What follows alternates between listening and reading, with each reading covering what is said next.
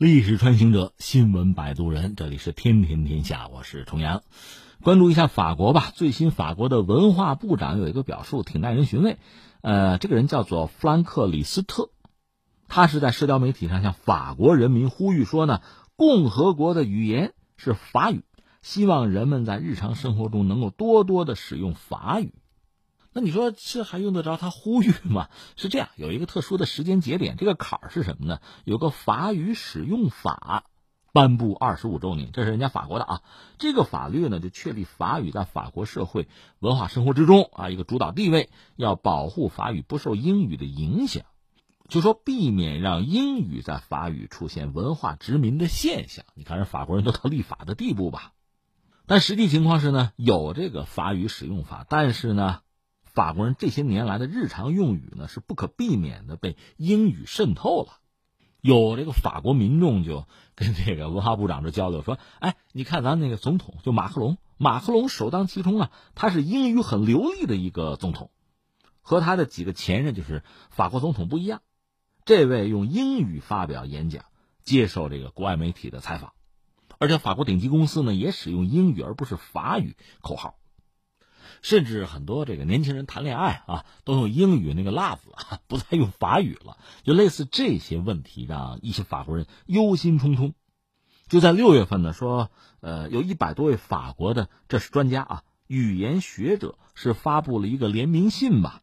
就是声称法语如今正被英语驱逐，有成为法国第二官方语言的趋势。为了树立榜样，这封公开信要求法国的总统，你拒绝说英语吧，不要再说英语了啊！禁止在法国和法语国家说英语，从而在劝阻来法的游客们说英语。哎，这真是一个挺有意思的事情，我们聊聊哈。那分三点说吧。第一点，我们就先看历史，法国的历史。呃，很悠久啊，很灿烂，所以一度呢，整个世界上很多国家的人以说法语为荣，法语还代表着高贵啊。你记得，就我们中国人经常回忆起，就中学课本上都德那篇小说《最后一课》，我到现在还记得里边那个老师，最后说不出话来，用粉笔在黑板上写 “We la France” 啊，叫我法国万岁啊，然后说下课了，你们走吧，小孩子们就。就散去了。其中有一个小方式嘛，因为不好好学习，忽然意识到这是最后一节法语课了，痛不欲生了，就这个意思吧。法语啊，世界上最美的语言。当时我记得这位老师在课堂上讲这个话的时候，我和很多同学还不理解，说我们中文不才是最好的语言吗？怎么轮到法语了？现在理解，人家是一种爱国情怀。而且现在都德那篇小说《最后一课》，因为它涉及到阿尔萨斯和洛林嘛，那个地方实际上说德语的人原来就更多。所以这个官司就说不清楚了。但是法语是最美好的、最美丽的语言，这个观念至少在法国小说里是出现过，给我们留下深刻的印象。嗯，怎么说呢？或者说法语在历史上也曾经有相当大的影响力，现在它衰落了。衰落到什么程度呢？就是在法国的国境之外，它曾经以前有殖民地嘛。现在你要说历史上有殖民的。那现在你要说在历史上有殖民地的一些国家，现在可能很多国家都很小了，弹丸之地，什么葡萄牙、西班牙，什么荷兰也算是法国吧，有殖民地，画个圈儿。现在你一看什么葡语区啊、法语区、什么西语区，还真有这个。刚才我们讲，法国在历史上曾经是一个世界级的大国吧，至少是欧洲的霸主吧，这个没人反对哈。所以，甚至很多人一想到欧洲最先进、最发达的国家就是法兰西啊，巴黎啊，法语这些东西一度是让人向往的，至少在欧洲是这样吧。法国历史比较悠久，远古时期啊就有人类居住啊，尤其是十七、十八世纪，就那个路易十四统治时期，路易十四太阳王嘛，这个人确实是，他创造了法国在封建社会一个鼎盛时期吧。他本人你看就很有意思。呃，他很时尚。另外，你比如他跳芭蕾舞的，或者说，呃，芭蕾法式芭蕾，这就等于说是他推动搞起来，他自己就跳。太阳王这个名号有一个说法，就是他在芭蕾舞剧里是演阿波罗的，一直到后来胖子了，成了大胖子，演不成了，这才告别舞台。这是他。另外，他确实也创造了很多，一个是欧洲这个宫殿的，就他自己法国嘛，他这个宫殿算是一个一个标准吧。还有很多时尚从他这开始。什么香水、高跟鞋是不是就是这样来的啊？这是路易十四那个时代，太阳王。他所处的时代呢，因为也没有更好的词语可以概括了，就是路易十四时代了。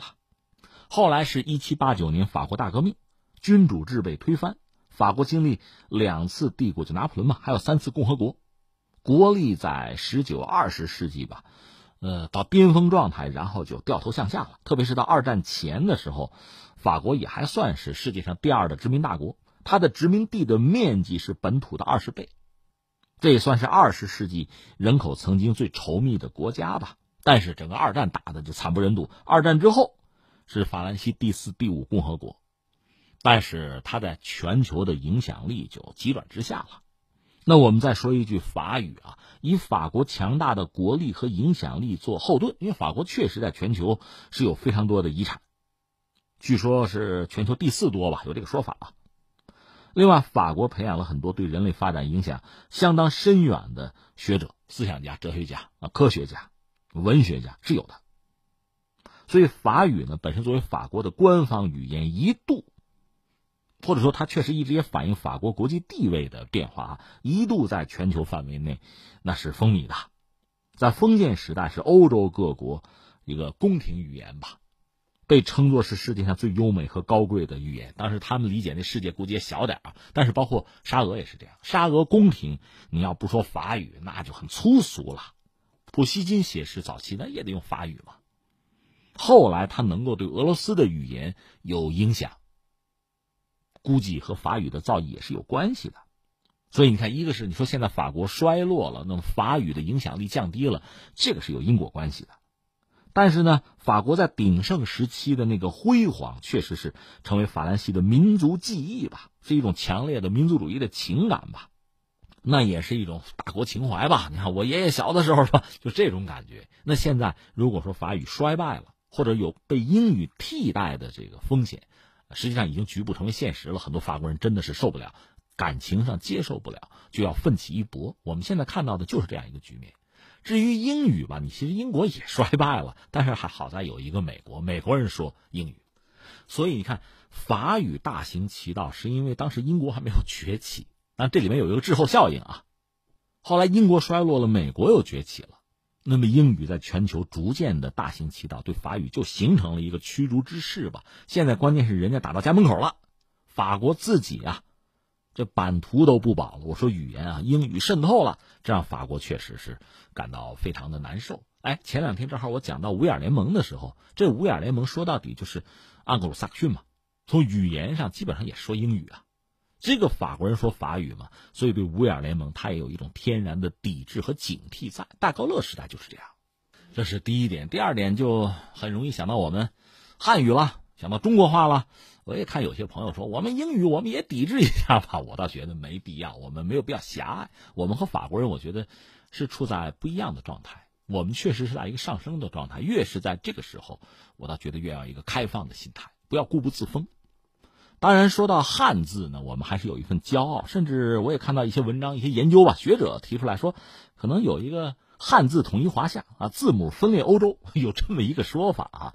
呃，也许偏颇，嗯，也许危言耸听，倒是不妨拿出来说一说。因为我们知道，就说到秦始皇了嘛。你看，我们到这个双十一什么剁手的时候，人们就想到秦始皇。哎，你看，呃，当年叫车同轨，书同文。是，就是各地的语言啊，方言是有很大的不同的。你看，我们是河北嘛，就说河北人，也并不是有一种统一的家乡话，也不是啊。就说是河北人，你是南边的，我是北边的，咱们凑到一块的话，不一定听得懂。但是我们有同样的文字啊，还是能够统一啊。这就有了一个统一的市场，有了一个统一的理念，统一的信仰。所以你再说天下哈，有这个大事，分久必合，合久必分。那么合。是中国人的理想，这个信念这么多年、几千年啊没有改变。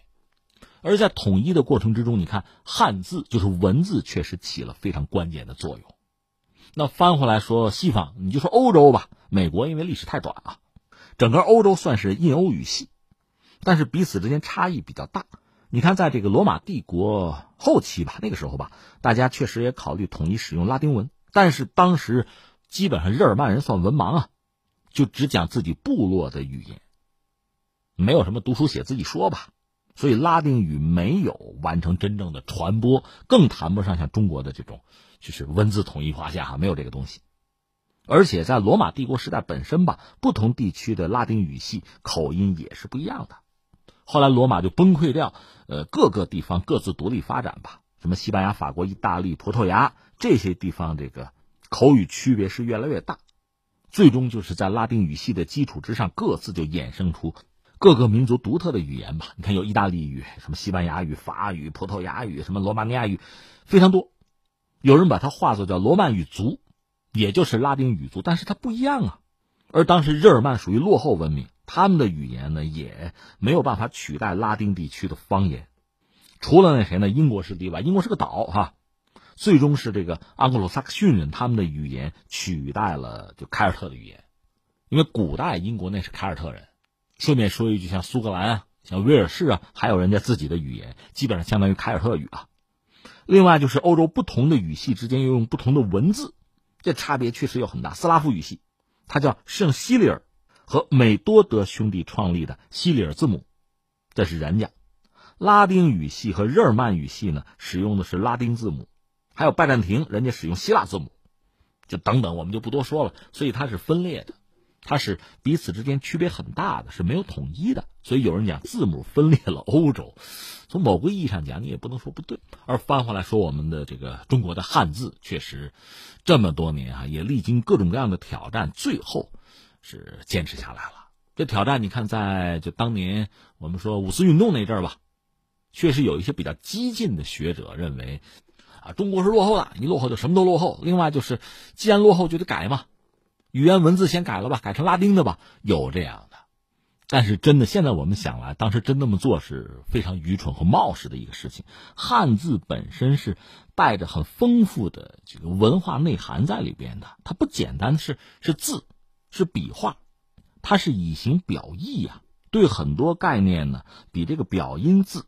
表现的更加清楚，而且你想，一个民族的语言啊、文字啊，在历史之中它是有演变的，它是进化的，它是传承的，它在不同阶段也有自己的生啊、灭啊、繁啊、简啊，那都是在适应社会发展，在不同的阶段哈做出不同的反应。而且你想，一个民族这个语言本身，那恐怕是成千上万年的积累。至于文字呢，也往往都是中国的汉字几千年的积累发展。和我们的这个精神生活、文化生活是融合在一起，它不是简单的说废弃、说改变就可以做得到的事情。那你要说八股文，包括中国人书写的方式，哈，这确实你要说限制人的这个思维想象可以改嘛？所以我们也搞了白话文，我们书写的方式也有了标点符号，也不是从上往下、从右往左，我们翻过来了。后来还有一个挑战就是计算机嘛。你想人家英文字母二十六个字母，那跟键盘那对应的非常好，啪啪啪敲的很快。那你中国人不行吗？哎，没关系，五笔字形，我把汉字拆一拆嘛，敲的也很快。另外，我们还有汉语拼音呢，所以最终这个挑战、这个难关，汉字也成功的应对了。所以你仔细想想，这在人类的文明史上都堪称是奇迹啊。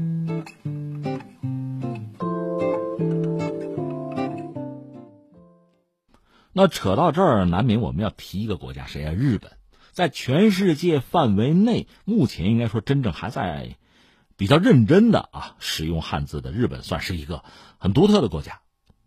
那么在历史上说，古代的亚洲就东亚这块呢，确实曾经有一个汉字文化圈吧。我们还不要说中华文明这个文化圈，就汉字啊，同书同文，就汉字有一个文化圈。当时你看，呃，朝鲜半岛。现在当然分韩国和朝鲜了，当年就是半岛吧。另外越南还有日本，那琉球也算，就是在这个圈子里。这里边当然最值得说的就是日本，因为它算是孤悬海外吧，它没有和中国接壤，但是汉字依然是进入了日本。当然，我看到一个说法是从朝鲜半岛，因为朝鲜半岛等于和中国接壤吧，说是半岛的学者把中国的汉字传给了日本。另外有一个大家已经认定的史实，就是在公元五十七年嘛，当时所谓的倭奴国向东汉遣使，就朝贡，光武帝是刘秀嘛，还赐给他一个印，那肯定是汉字的，是篆文，金印。所以在公元一世纪呢，日本人肯定已经接触汉字了。再后来遣唐使什么我们就不用说了啊，之前还有遣隋使，再就是朝鲜半岛的战乱嘛，什么高句丽、百济不都灭了吗？灭了之后，可能有大量的人文化人也跑到日本去，这就把中国的这文明文化，特别是汉字最基本的这汉字传过去。那翻回来说，日本人想不想去汉字化呢？